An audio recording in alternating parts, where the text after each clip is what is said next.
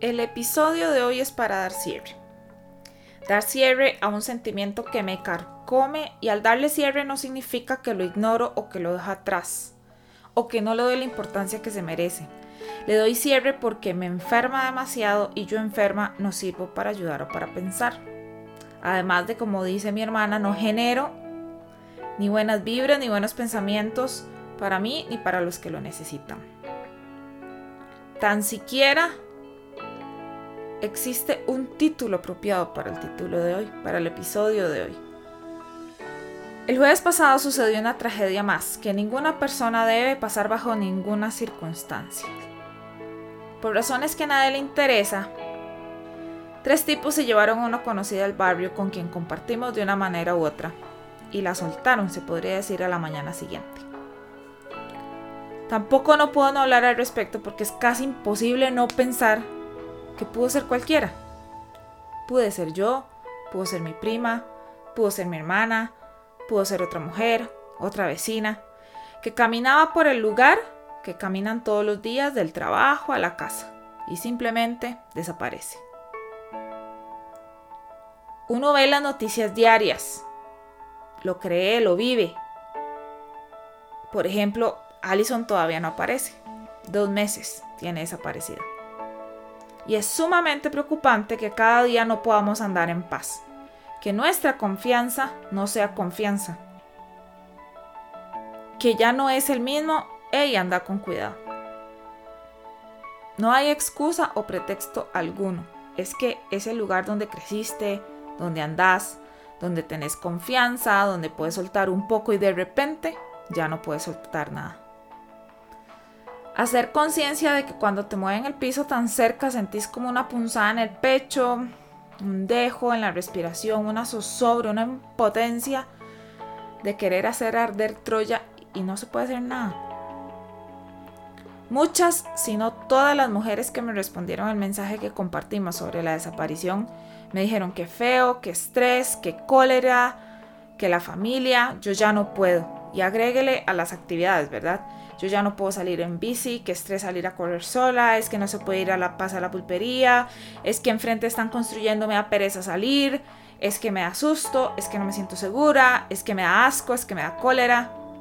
Y sucede en el taxi, sucede en el carro, sucede en el bus, sucede en la esquina. Y puña, todas nos sentimos en la misma, en la misma. ¿Te entendemos? ¿Te entiendo? Es que es una realidad. La realidad es que a todas nos ha pasado y sigue pasando, unos más marcados que otros en nuestras memorias. Fijo, todas recordamos el primer día que comenzó. La capacidad de sanar y de sobrellevar y de entender que no se debe normalizar porque no es normal estar en desventaja y ser acosadas y ser un blanco fácil o ser un blanco nada más, en las calles principalmente, no es normal. Tiene que llegar el día que no pensemos que, qué madre, está muy oscuro por ahí. Y si, o sea, tan siquiera tenemos que pensar eso. Porque si no está oscuro y si es de día, nada más es que está solo. No conozco, no puedo pasar por ahí. Es que tan siquiera tiene que pasar por nuestra mente. El trabajo de cambio es de todos. Respeto, respeto, respeto. Sigamos dándole a entender, a, ver, sigamos entendiendo, sigamos diciendo, sigamos expresando que mi cuerpo, mi espacio personal, mi espacio por donde camino es mío y como ande por donde ande, no define ni alborota el comportamiento de nadie. Le pasa a una y nos pasa a todas. Nosotras no luchamos por nuestros derechos, ni por nuestra libertad, ni nuestra paz. Luchamos por la libertad, por nuestros derechos y por la paz de todas. Hoy, el jueves, fue a Kay. Hace dos meses fue Allison. Hace tres meses fue otra.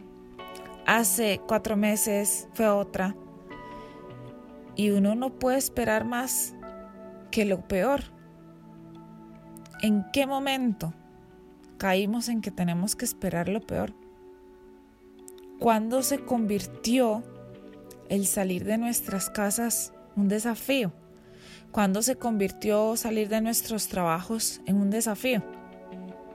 En una ruleta rusa, porque yo sé que es algo, pero tal vez no llegue. Y aún así, me pregunto por qué la gente sigue pensando que es una exageración. El jueves fue alguien que yo conozco, una mamá, una mujer, una hija, una novia que iba al trabajo para su casa. Cualquiera. Alison venía de estudiar. A otra le pasó en el taxi. A otra le pasó en el bus. Y uno pensaría que, puchis, mira, estamos aquí, es época de pandemia, se ha controlado los niveles de violencia o de vandalismo por lo menos. Pero no. Y sabemos que estos son los casos que se saben y los que no.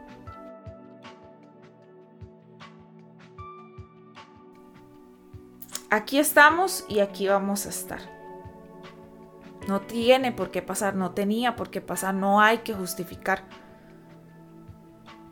El apoyo solidario de cada uno hacia otros es de un tiempo de escucha, de aprendizaje, de colaboración y definitivamente de apoyo colectivo, no de intromisión ni de morbo principalmente, que es lo que más se llena en las redes,